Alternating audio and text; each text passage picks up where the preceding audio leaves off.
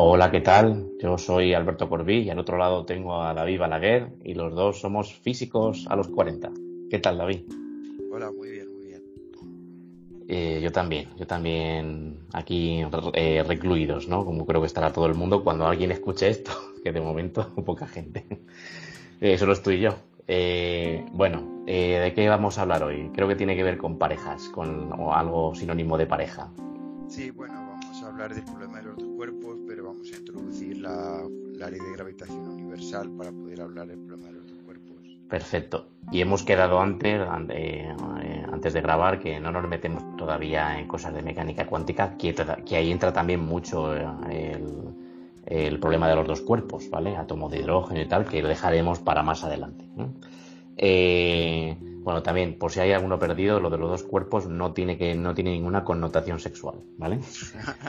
Pero eh, antes, de, antes de seguir, habla, eh, justo eh, antes de empezar a grabar, me ha llegado una noticia de que ha muerto John Conway, que es un matemático porque todo el mundo conocerá por ser el padre del famoso juego de la vida, que tiene precisamente que ver con cuerpos en interacción. En este caso no son dos cuerpos, sino n cuerpos en, una física, un entorno físico muy definido, muy, muy, muy sencillo, con unas reglas físicas muy sencillas, pero que son, muy juguetonas. Y a mí personalmente siempre me ha encantado deleitarme con el juego de la vida y poniendo, poniendo, haciendo ahí distribuciones de células, de cuerpos y ver cómo interaccionan, ¿no? Pero bueno, que descanse en paz John Conway.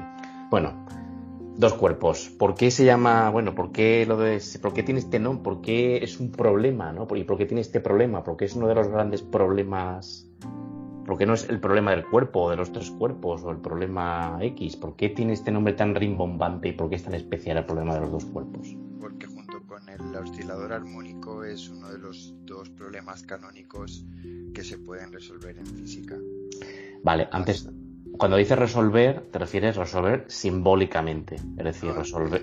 Exactamente. exactamente, sí, exacto, exacto. Cuando digo simbólico me refiero con exactitud matemática, no con no, no, numérica. A ver, todo problema, en principio, se puede resolver o casi resolver, o, en mecánica cuántica sería calcular la probabilidad eh, numéricamente pero eso, el problema de los dos cuerpos y el del oscilador armónico se puede calcular sin. Yo utilizo, yo utilizo siempre la expresión simbólicamente, es decir, analíticamente. Analíticamente, eso está, sí, otra forma de decirlo, ¿vale? Exacto, pero sí, analíticamente es mejor que simbólicamente. Tiene solución exacta y analítica. Exactamente, y por, y por supuesto tiene solución numérica, ¿vale? Que, evidente. Alberto, a mí antes me gustaría que le diéramos un poco de coherencia porque hemos grabado ya tres podcasts primero hablamos de la aceleración, introduciendo la ley de Newton, luego hablamos de la masa eh, una parte constitutiva de la tercera ley de Newton, que ya dijimos que a, energías no relativistas, o sea, velocidades no relativistas, eh, se puede definir como la resistencia al cambio de movimiento. Así es. Sí, sí, sí. Aunque esa definición deja de ser válida para altas velocidades, o sea, velocidades cercanas a la de la luz, de manera que la masa se convierte simplemente en una propiedad dinámica de los cuerpos. Exacto, una propiedad dinámica de los cuerpos, es decir, depende también de su estado de movimiento. Y luego la, tercera variable de la segunda ley de Newton, la fuerza, quedamos en que había leyes de fuerza, ya mencionamos la ley de Hooke, que está relacionada con el oscilador armónico y que merecería un capítulo, merecerá un capítulo aparte, ya lo trataremos. Hablamos de la fuerza de Lorentz causada por el campo electromagnético y las ecuaciones del, de Maxwell del campo de los campos electromagnéticos. Y ahora la idea sería introducir otra ley de fuerza fundamental que es la ley de gravitación. Muy bien, vamos con ello. Eh, una, bueno, una cosa, la ley de Hooke ya ha aparecido ya bastante, ¿eh? Eh, está, está, apareciendo demasiadas veces para lo que yo sospechaba que iba a aparecer. sea, no, ni siquiera yo me la había planteado como tan, tan, tan importante, ¿no? Prácticamente es una ley básica. Pero bueno, sí, vamos a la de gravitación. Sí, bueno, pues todo el mundo sabe que la fuerza que entre dos cuerpos es proporcional al producto de las masas e inversamente proporcional al cuadrado de la distancia y está dirigida a lo largo de la línea que une los dos cuerpos. Y cumple la tercera ley de Newton, que no hablamos de ella, pero que dice que a toda acción hay una reacción igual y contraria. En este caso se cumple, no en otros, como en el campo electromagnético, pero bueno, eso dejémoslo de momento aparte. Eh, en este caso se cumple que la fuerza que hace un cuerpo sobre el otro es la misma que hace el otro sobre el primero. Exactamente. Pero de, sentidos opuestos. Y es además una fuerza central, o sea que está dirigida a lo largo de la línea que une esos dos cuerpos. Muy bien. Eh, vale, entonces el relativo, perdón, relativo a la esta, eh, creo, que la, creo que es la primera vez que hablamos de la tercera ley de Newton, esta de la típica que se nos dice y que yo creo que yo creo que de jóvenes cuesta asimilar que a toda fuerza de acción le corresponde una de reacción. Casi es cuando somos jóvenes la recitamos como si fuera un credo eh, pero cuesta de, cuesta de asimilar y en el caso gravitatorio es donde se ve perfectamente. ¿no? En realidad son las dos masas las que se están atrayendo la una a la otra. Efectivamente. Sabes que ayer aprendí del libro de mecánica clásica de Goldstein, que es muy, conocido, muy, muy importante, que existe una ley de una tercera ley de Newton débil y otra fuerte. Ah, sí. Puedes, adelante, adelante, no te cortes. Claro, porque... ¿Cuál es la diferencia? Pues mira, que en, la, ley débil las fuerzas son iguales y opuestas, pero no tienen por qué ser centrales. En, el enunciado fuerte de la tercera ley de Newton, las fuerzas son además centrales. Vale. Eh, uy, eh, perdón, para, para aclarar un poco mejor, ¿me puedes poner un ejemplo de la débil, que es, como por así decirlo, la novedosa? ¿Cuál es, cuál es una tercera ley de Newton débil? ¿eh? ¿Puedes poner un ejemplo, por favor? Pues no, porque las fuerzas de los campos electromagnéticos no cumplen la ley de, acción y reacción. No conozco ninguna que, que o sea, ahora mismo no, no lo sé. Vale, no, era por si había algún ejemplo en el libro este de Colstein que acabas de, que, que acabas de mencionar. No, pero le es útil para los estudiar los sistemas de partículas porque separa eh, la energía, perdón, el momento lineal, el momento angular y la energía en una parte que depende del centro de masas del sistema y en otra parte que depende que está que depende de los constituyentes del cuerpo con respecto al centro de masas del sistema. Entonces, por la segunda ley de Newton, o sea, las fuerzas que actúan sobre un sistema de partículas pueden ser fuerzas externas y fuerzas internas. Las fuerzas internas se cancelan si obedecen la primera ley de Newton, eh, perdón, la tercera ley de Newton, se cancelan cada par y entonces el momento lineal se conserva para, o sea, se separa se separa en las dos partes, en una que depende solo del centro de masas y en otra que depende de, la suma de los momentos lineales con respecto al centro de masas. Para que se desacoplen al calcular el momento angular de un sistema de partículas es necesario además que estén dirigidas a lo largo de la línea que las une. Ya. Ok. Vale, vale. Bueno, seguimos, volvemos. Eh, esto era nada, una curiosidad, esto de cuando has nombrado lo de la eh, tercera ley de Newton débil. Eh, volvamos a la interacción gravitatoria y su relación con el problema de los dos cuerpos. Sí, bueno, lo primero es decir que significó un gran paso en el entendimiento de los movimientos de los cuerpos terrestres y celestes y que constituyó la primera unificación. Exactamente, la primera unificación de la, la primera gran unificación de la física, que lo que pasa en la Tierra y lo que pasa en los cielos es en realidad se debe a lo mismo. Los movimientos en la Tierra y los movimientos en el cielo era, respondía al mismo fenómeno y el mismo fenómeno descrito con la misma ecuación. Que si una piedra cae, que lo mismo que hace que una piedra caiga aquí o que estemos anclados al, suelo es lo mismo que hace que Júpiter gire alrededor del Sol, ¿no? Eso es algo maravilloso, ¿eh? Eso es algo que potentísimo. potentísimo de todos los puntos de vista. Sí, señor. Ya lo explicamos el otro, el otro día, creo, que la, fuerza que hace que caiga una piedra al suelo y la que hace que la luna gire alrededor de la Tierra es la misma. Y que en realidad la luna está cayendo también hacia la Tierra. Exactamente.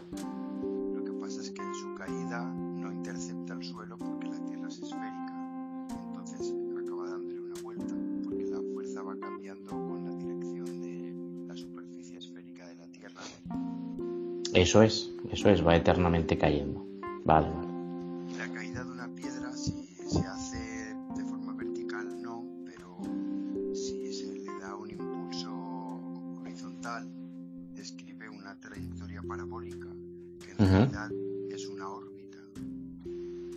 Exactamente, es una órbita elíptica.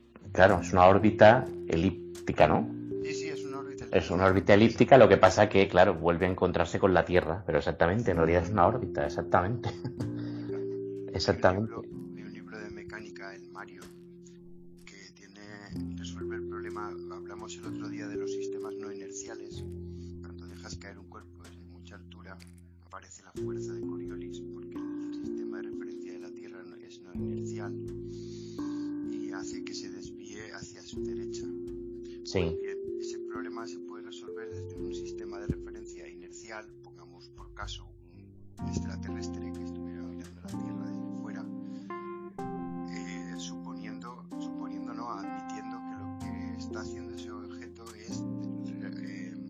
Una trayectoria elíptica que finalmente intercepta con la Tierra. Claro. Eh, perdona, perdona, David, ¿te puedes eh, ajustar el micro otra vez, por favor? Sí. Sí, entonces el ángulo que se desvía calculándolo a partir de la trayectoria elíptica y luego restándole el, el ángulo que ha recorrido la Tierra durante el tiempo que ha tardado en caer, dan la, la misma desviación Exacto. Exacto. Vale. Entonces, el, el problema gravitatorio de dos masas orbitando una en torno a la otra es un problema que se puede resolver perfectamente, cuando, eh, o analíticamente, o como decíamos al principio.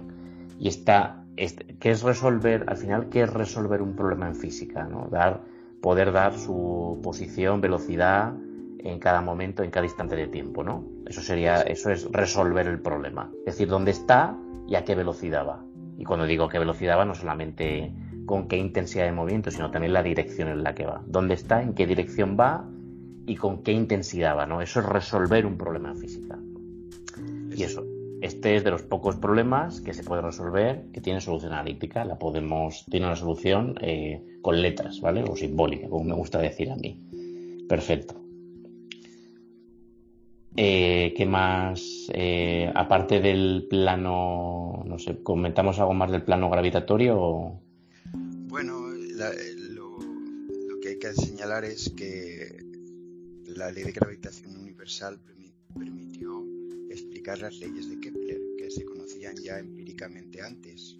Exactamente. Bueno, en realidad creo que históricamente eh, eh, fue Newton. No, Newton no se basó en los cálculos de Kepler y a su vez Kepler también se basó en observaciones de, de Brahe. De Tycho Brahe, exactamente. En realidad fue una cadena ahí de, de contribuciones Sí, eh, y en realidad, eh, claro, el- eh, lo que hizo el, eh, el Brahe y, y Kepler eran, simple, eran observacionales, eran experimentales, medían, que eso ya tiene un mucho mérito. ¿eh? Porque ponerte a mirar ahí punticos en el cielo por las noches en vela y mantener un sistema de referencia que de alguna manera te permita eh, extraer las, las leyes de eh, o, o si- simplemente ni siquiera extraer leyes ni como hizo Kepler, ¿no? Con sus tres leyes, ¿no? Sino simplemente poder referenciar con lo que se mueve el cielo y sin saber todavía que la Tierra se mueve alrededor del Sol eh, y cómo se mueve el firmamento. Yo creo que es un trabajo de chinos, que me perdonen los chinos, pero es un trabajo súper concienzudo que eh, muchas veces es... Todos recordamos a Newton, ¿no? Y como el gran genio de la física, ¿no? Pero, ojo, eh, muchas veces la física también se hace, hace, hace eh, trabajando como una hormiguita. Sí, lo mismo pasa con los espectros atómicos y la resolución por la mecánica cuántica del átomo de hidrógeno. Exactamente, que también, pues, eh, fue un, creo que fue un profesor, eh, ¿no? Fue este Raleigh, no, Balmer. Balmer creo que era un profesor, o sea, no era, no era ni siquiera un gran cerebro pensante, ¿no? Simplemente se puso ahí a probar, a probar, a probar, a probar hasta que le salió su formulita. Y a mí me gusta también mucho el ejemplo de Millikan con la, eh, con la masa del electrón eh, como la midió también ahí midiendo gotitas de aceite caer eh, en, el, en, un, en, el, en, el, aire, un fluido, eh, irradiando con rayos X y tomando nota de cuánto tardaban en caer. Bueno, eso me parece también eh, un, experimento bellísimo, pero un experimento que yo creo que el hombre se tuvo que quedar ciego, literalmente, ¿no? porque claro, poner, estar ahí mirando por un por un ocular, mientras al mismo tiempo desde el otro extremo o colindante vas enchufando haces de rayos X, pues yo creo que a la córnea no le sientas muy bien, la verdad. Pero bueno, no sé, no, puedo aseverar esto de que se quedará ciego. Pero que eso... ¿Perdón?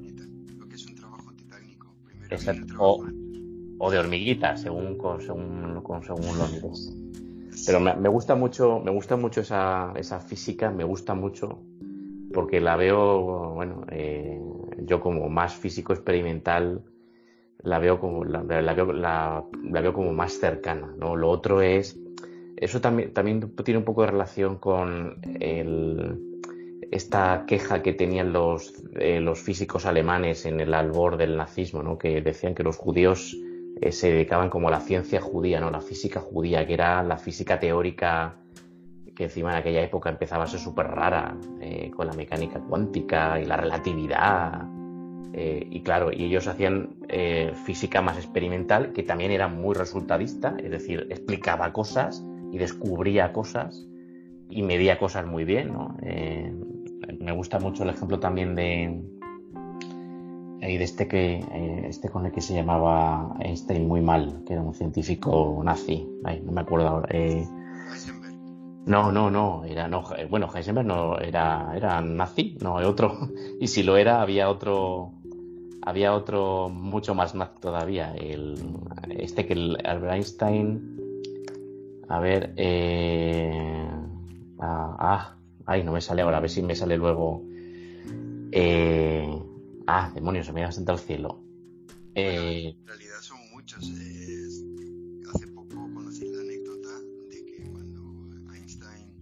Eh, David, acércate un poquito el micro, por favor.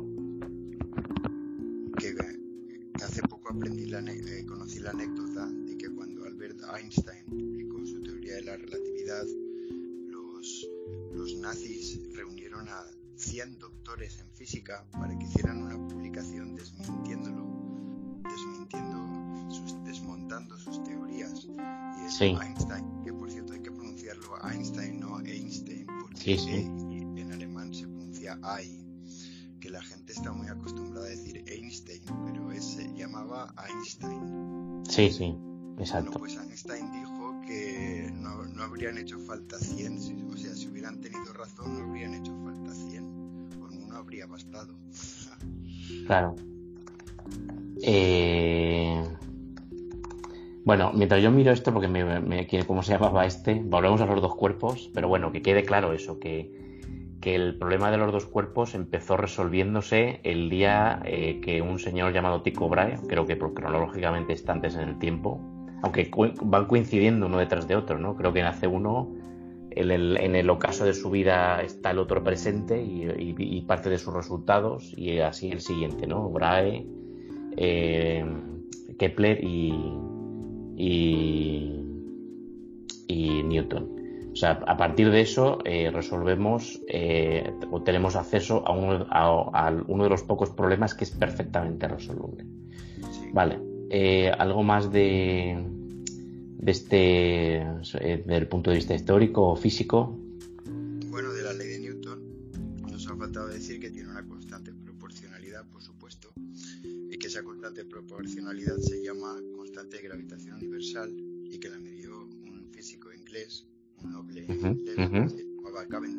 Otro de esos experimentos que me gustan, exactamente, otro de esos grandes experimentos, exactamente. Sí. Con un péndulo de torsión, ¿no? O sea, con, sí, sí. Con, un péndulo de torsión poniendo dos masas grandes y densas y midiendo cuánto se desviaba el ángulo.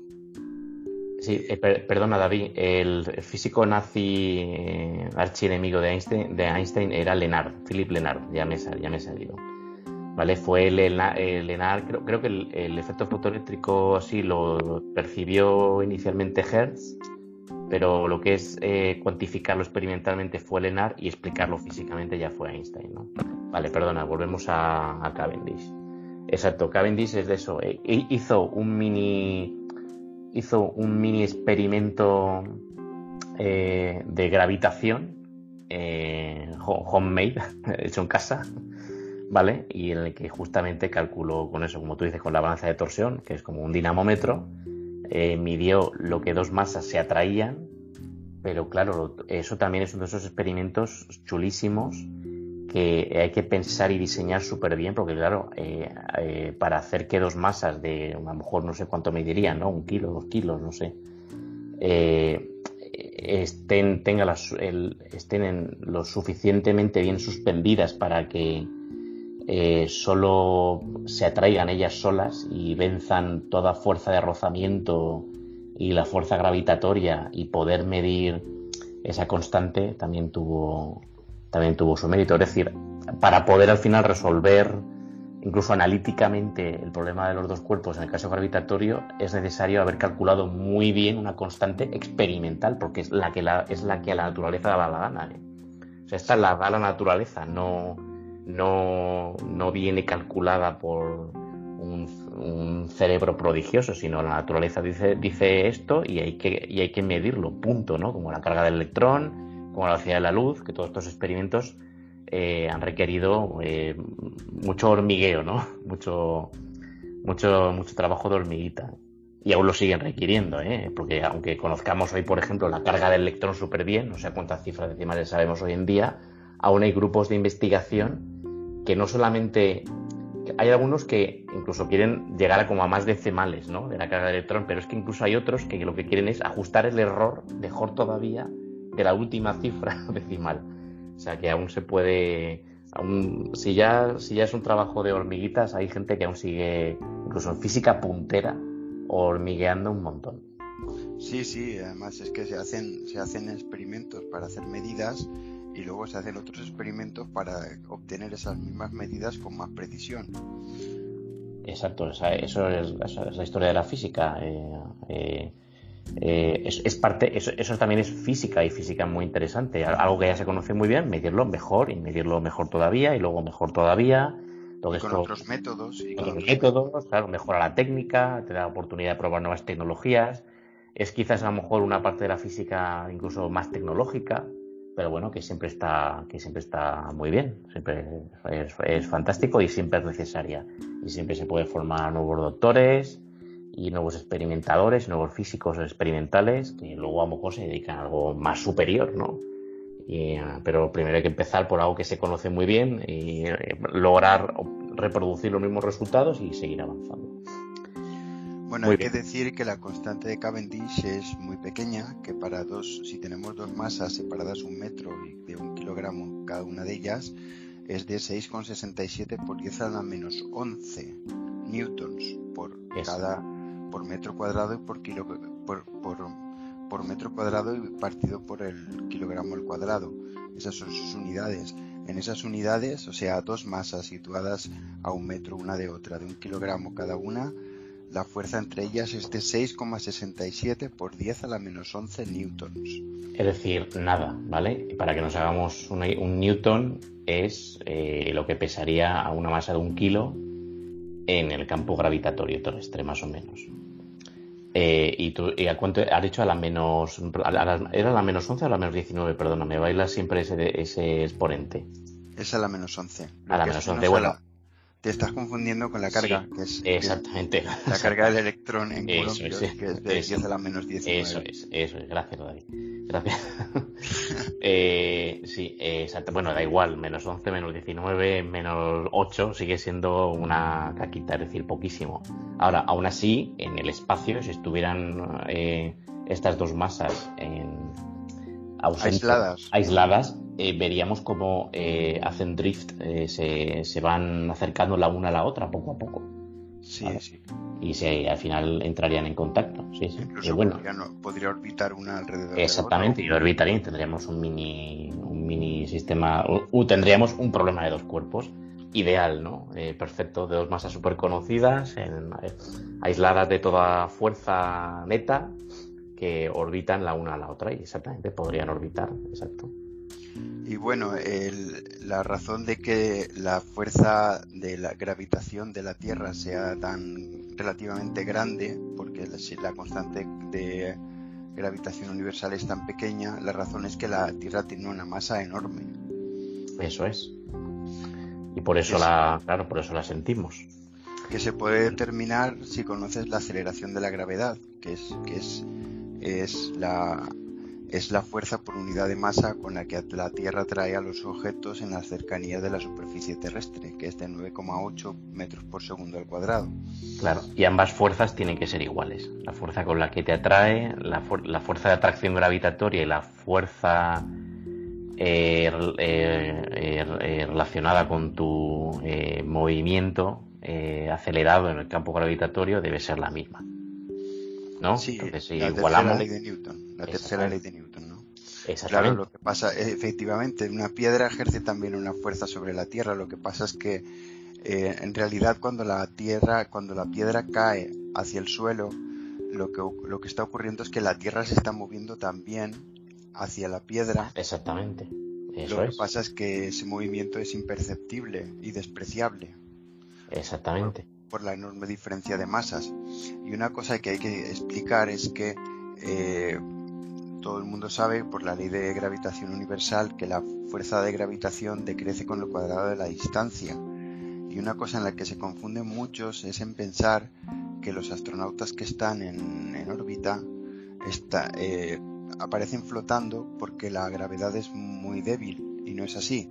La, es verdad que la gravedad a esas alturas es más débil, hay una, una situación de microgravedad, pero no es por eso por lo que están flotando, sino porque ya están cayendo. Exactamente. Es decir, si cogiéramos, perdona, si cogiéramos un ascensor y lo lanzáramos desde un precipicio, eh, todo lo que hubiera dentro flotaría también. Si tuvieras un objeto en la mano y lo, y lo soltaras, no caería porque ya está cayendo. Exactamente. Eh, relativo a las paredes y visto desde las paredes desde de ese ascensor o desde la Estación Espacial Internacional, eh, parece que, esté flotando, exactamente. Ahí te iba a comentar yo antes algo. Eh, ay, se me ha ido también el santo decirlo ahora. Relacionado con. Bueno, iba a comentar también que la. Eh, que la gravedad, evidentemente, depende del, cuerpo en el que estemos. No es lo mismo la gravedad que aquí que en la Luna eh, que en Marte, eh, no me acuerdo de la cuánto es en cada planeta, ni en cada, pero creo que la Luna es un sexto, y en Marte no sé si es un justo, no sé, un tercio o algo así. Mm. Eh, que esto es algo que también cuesta mucho de reproducir bien en las películas, ¿vale? Se, se, ha, se ha, reproducido muy bien el movimiento en ausencia de gravedad, ¿vale? Con hilos y tal, y con cables transparentes, invisibles o con, o con efectos digitales pero el, movimiento de un ser humano en otros cuerpos generalmente eh, eh, se, asume como idéntico al de la Tierra, lo cual es incorrecto. ¿Vale? Eh, por ejemplo, me viene a la cabeza ahora 2001, a pesar de lo, de lo correctísima que es en muchos sentidos, desde el punto de vista científico y astronáutico, la escena en la que están en la estación espacial Clavius eh, que tiene ahí una especie de, de, mesa de un meeting en el que hay varias personas sentadas en una mesa y sale uno de los protagonistas que es Haywood Floyd y hace una exposición, pues él se levanta y anda normal, como si estuviera en la Tierra. Y no es así, claro. Claro. Y bueno, eh, una cosa más, una cosa interesante es que la misión Apolo se puede considerar también como un experimento de física, porque se puso nombre en la Luna, Juan Neil Armstrong y a su acompañante, y en, efecto en las imágenes se ve como eh, son atraídos por la luna, o sea, hay una, hay, una, hay una aceleración de la gravedad, pero es ostensiblemente menor. Exactamente. Sí, yo, en realidad, a ver, ese experimento, por supuesto, merecía la pena hacerlo, ya que vas a la Luna, ¿por qué no hacerlo? Como también, yo que sé, hacer pis en la Luna. o jugar. No, hombre, creo, creo, que, creo que otro astronauta pues, llevó, incluso sus palos de golf y jugó al golf en la Luna. No, no, ah, perdón. Pero creo que se. No, ahora esto lo digo medio en broma, medio en serio. Creo que eh, ese experimento también eh, sirvió para. Como para. Eh, fue un experimento didáctico, ¿vale? Y, hoy en día, ahora que ha vuelto a resurgir incluso con mucha potencia el, movimiento terraplanista, el vídeo este se vuelve a reproducir un montón ahora, para que la gente. para que lo vean. ¿Cuál? El de. este, el que has visto. El de Neil Armstrong. Botando en la, botando en la superficie de la No, el soltando, un, ¿no? soltando algo pesado y algo ligero y como, como no hay atmósfera, pues caen, caen al mismo tiempo. Bueno, volviendo a lo que decíamos antes de los experimentales que precedieron a la ley de gravitación de Newton, hay que decir que ellos establecieron unas leyes que luego con la, con la ley de gravitación se, pudo, se pudieron explicar, que son las famosas tres leyes de Kepler. La primera de ellas decía que eh, un cuerpo, o sea, que los astros se mueven alrededor del Sol, ya aceptando la teoría heliocéntrica, o la, o la Luna y otros satélites alrededor de la Tierra en órbitas elípticas, estando la masa que genera el campo gravitatorio en uno de los focos, uno de los dos focos que tiene una elipse. Eh, que en este caso supongo que Kepler pensaría en el Sol, ¿no? Eh, sí, lo que pasa es que observaban que las estrellas se movían durante se movían durante la noche por causa de la rotación terrestre, pero que los planetas seguían una especie de ciclo Sí, eran, sí, se llamaban, se llaman epiciclos, ¿no? O algo así, no tiene un nombre un poco raro. Sí que de ahí les deriva el nombre de planetas que significaban griego errantes, porque eran astros que, parece, que de pronto cambiaban la dirección de su movimiento y hacían eh, movimientos extraños que en la teoría em, cuál es la geocéntrica no se podían explicar, pero si se, si se asumía que eh, es el que orbitaban alrededor del Sol y la Tierra junto a ellos, entonces esos, esos epiciclos se podían resolver en, cónicas, en elipses. Exactamente. Eh, yendo. Eh, hombre, puedes construir una teoría muy, muy compleja que lo explique geocéntricamente, pero es una, es una teoría que puede ocupar a lo mejor ocho páginas. Pero justo solamente por cambiar de sistema de referencia, eh, todo eso se simplifica un montón y tiene una explicación muchísimo más sencilla que es la verdadera. Pero, eh, pero en realidad es un cambio de, sistema de referencia. Si cambiamos el sistema de referencia, estamos, estamos, respondemos al mismo fenómeno, pero muchísimo más sencillo. Mm. Efectivamente. Depende del sistema de referencia. Y que, y que ahí ya eh, vuelvo a puntualizar que eh, Kepler ya, aunque no entendió todavía el proceso físico subyacente, ya solamente el dilucidar que eran elipses en base a sus observaciones y a las de Brahe, ya también tiene muchísimo mérito. ¿eh? Lo que pasa que, eh, claro, él, pues, para él, eh, pues el, movimiento era así porque era así, ¿no? Y Newton de un pasito más, ¿no? El movimiento es así porque responde a esta ley, ¿vale? A esta ley de gravitación y de atracción entre dos cuerpos. Efectivamente, que se puede hacer además en los dos sentidos.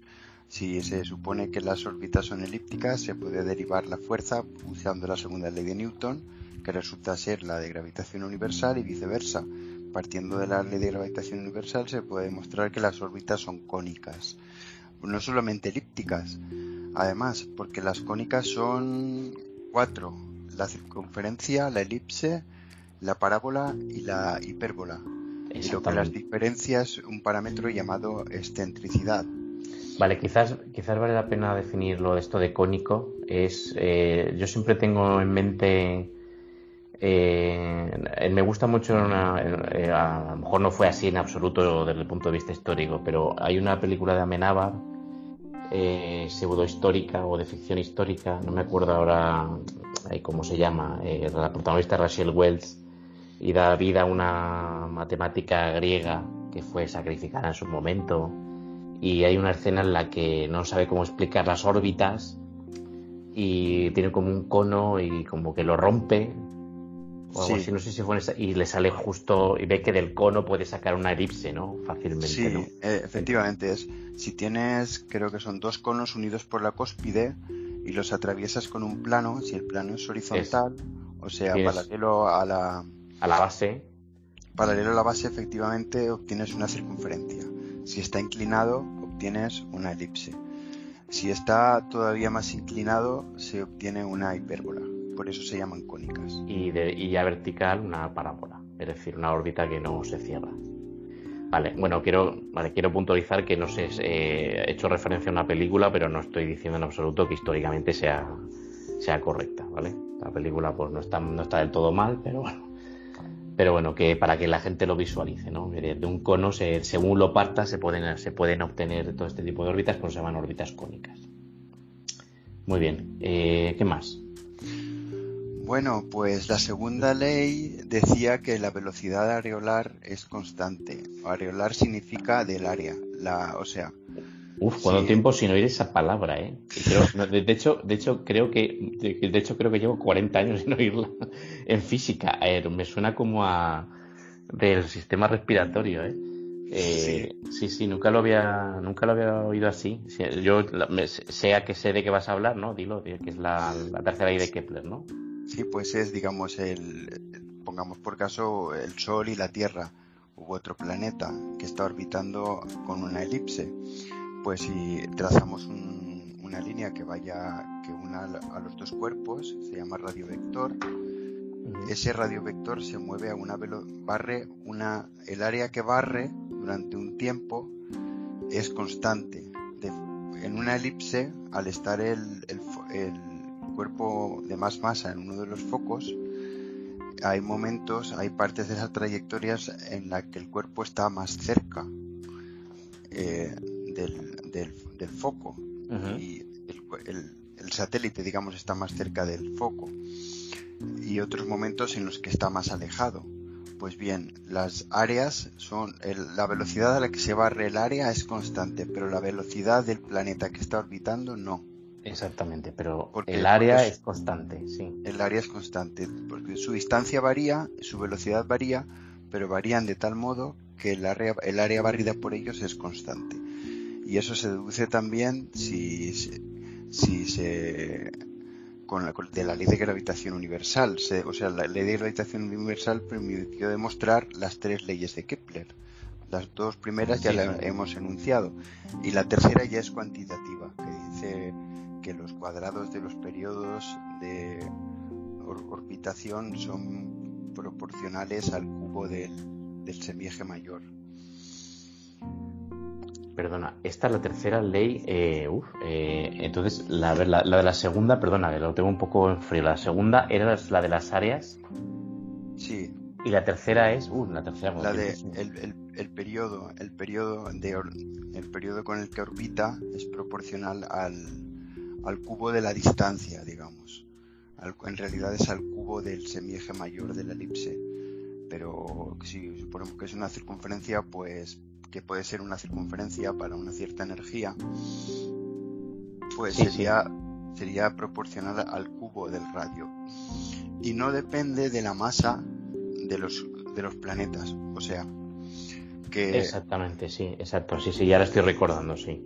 Sí, un planeta que está más alejado del Sol que la Tierra, por ejemplo Marte, tendrá un periodo que será mayor, porque es mayor su distancia al Sol y, la relación entre el periodo del, del, de Marte y el de la Tierra es que sus cuadrados son proporcionales a, sus, a las distancias al cubo. Exactamente, eso es, pero no interviene en absoluto la masa. Sí, mira, pues estas, esta sí que te confieso que hacía tiempo que no la eh, no había vuelto sobre ella, la de la de que las elipses y la de las la de las áreas, pero esta no la recordaba como tal pero sí sale nuevamente de las leyes de Newton, usando la, ley de gravitación de Newton, sale directamente eh, igualando la fuerza eh, eh, centrífuga a la, gravitatoria, automáticamente sale. Las masas se cancelan y automáticamente puede sacar que, los periodos al, al cuadrado son. el periodo al cuadrado es proporcional al, radio de la órbita al cubo. Depende de, depende de la masa del Sol, pero no de la del planeta. Exactamente, sí, claro. Entonces sí, es, por eso es proporcional como una constante eh, poniéndonos en un plano, eh, en, un, en, un, sentido heliocéntrico, ¿no? Como el Sol, que lo, el Sol como centro de tanto, tanto geométrico como, como cinematográfico, ¿vale?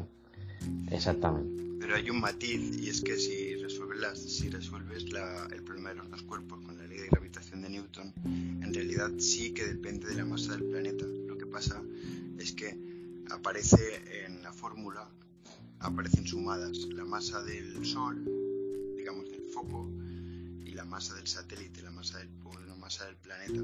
Y como la masa del planeta es muy inferior a la del Sol, la masa del satélite muy inferior se puede asumir que se puede eliminar. Sí, se puede despreciar y entonces sale la tercera ley de Kepler, pero en realidad la tercera ley de Kepler no es exacta, sí que depende de la masa del planeta eso es. Ah, sí, sí. Además, mira, ya me acuerdo qué ejemplo quería poner antes. Eh, que sí, es verdad. Sí. Eh, mira, justo tiene relación con lo que con el ejemplo que quería poner antes y se me había olvidado, que me ha vuelto a la cabeza.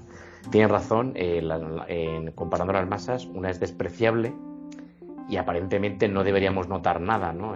si nos ponemos, si pudiéramos, bueno, si podemos, pudiéramos, no, lo podemos hacer, pero si lo hiciéramos eh, utilizando la masa del Sol y la Tierra, o incluso un planeta más pequeñito y más alejado, Plutón, bueno, perdón, planeta enano. Eh, evidentemente, la masa de Plutón la despreciaríamos totalmente, ¿no? Pero, pero en realidad, eh, Plutón también está afectando al Sol, también entra, entra en esta ecuación que acabas de decir, que acabas de decir tú, David. Y en realidad, Plutón observaríamos que también está haciendo bambolearse al Sol aunque sea muy, muy, muy, muy poquito y muy, muy, muy ligeramente. Y este, estos bamboleos, eh, si bien eh, no se pueden medir, no se pueden medir con un distanciómetro, porque eh, cuesta muchísimo. Hoy en día, gracias a, la espectroscopía y, al, y, al, efecto y a, lo, bien que controlamos y lo bien que podemos medir los desplazamientos Doppler, se pueden medir estos desplazamientos de las estrellas por culpa de planetas mucho menores que ellas con muchísima precisión. Y se, pueden llegar, así se han detectado incluso exoplanetas. y se puede detectar el, bamboleo de una estrella incluso de, pocos metros por segundo. Es decir, se puede detectar cómo se mueve una estrella con la velocidad con la que nosotros vamos por nuestra casa. Es, es alucinante, ¿no? Pero claro, eso, eso, por ejemplo, lo ha permitido la tecnología, ¿no? El poder medir desplazamientos Doppler con una precisión brutal, ¿vale? Que es otra forma de también medir velocidades. Sí, el, efecto Doppler ya hablaremos en otro momento, ¿vale? Pero es otra forma. Que digo yo que todo esto que mencionas es la revolución científica que estamos viviendo actualmente, que se están haciendo maravillas gracias a las nuevas tecnologías. Sí, sí, exactamente, exacto. Por ejemplo, si se mide el efecto Doppler, pues para eso era necesario que se, que se hubiera descubierto primero las, las ondas electromagnéticas. Exactamente. Y, la y física es un proceso, la física es un proceso, ha sido un proceso histórico. Y desde el punto de vista más ingenieril, pues también las cámaras CCD, eh, es decir, con la, con la que captar la radiación, ¿no? Claro. Eh, decir, eh, óptica, lentes, eh, astrometría buen, buena, de calidad, que se puedan que se puedan medir estos, estos aspectos desde tierra, cancelando la contribución de la atmósfera.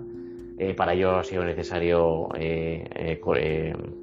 conocer la física atmosférica y conocer bien la atmósfera, el comportamiento de la atmósfera, cómo eh, aislarla de, perturbaciones eh, que afectan a los instrumentos ópticos, o cómo corregirlos o contrarrestarlos, o, ya si nos ponemos en el, con, el, con el Hubble, pues aeronáutica, etcétera, ¿no? O sea, todo esto para medir con una capacidad y una precisión brutal el Doppler producido por una cosa que se está moviendo a la misma velocidad con la que eh, un ser humano corre los 100 metros.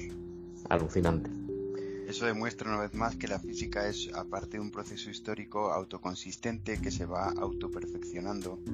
Usa se usan unos fenómenos físicos para, para determinar otros. Qué bonito, autoconsistente, creo que lo has dicho ya alguna vez. Me, encanta. Dilo más veces, por favor. Eh, venga, eh, creo que comentamos más de los dos cuerpos. yo, creo, yo creo que ya podemos darlo por Bueno, nos hemos quedado los dos cuerpos, gravitatorio, eh, pero ah, sí. pero bueno, que, pero que ya tiene, que incluso quedándonos en este, porque bueno, te podemos hablar también de dos cuerpos en, en electromagnetismo, pero bueno, eh, pero yo creo que con este recorrido histórico y de, y de fundamentos físicos eh, solamente en el, en el, escenario gravitatorio ya, ya había bastante. Bien, ¿lo dejamos aquí o comentamos algo más? No, yo creo que lo podemos dar ya por concluido. Perfecto, David. Pues ha quedado un, un programa, una conversación muy eh, con mucho cuerpo. Perfecto. ¿Estamos ya en aire? Eh, no, no, todavía no, se está grabando todavía. ¿eh? No digas, no hay que decir. Pero bueno, me, yo me despido como acabado, como, o sea, me despido como empezado, perdón. que descanse en paz John Conway, matemático, que habló mucho de interacción de cuerpos, en este caso abstractos, matemáticos, con, con otras leyes, ¿vale? Y con sus sistemas de referencia, con su rejilla y tal. Es decir, la física, eso también era física, ¿eh? de alguna manera, una física bidimensional, pero que revolucionó mucho las matemáticas. Así que descanse en paz, John Conway. Y David, pues nada, nos vemos en el, nos vemos próximamente, ¿vale? De acuerdo, muchas gracias. Venga, un abrazo, hasta luego, adiós.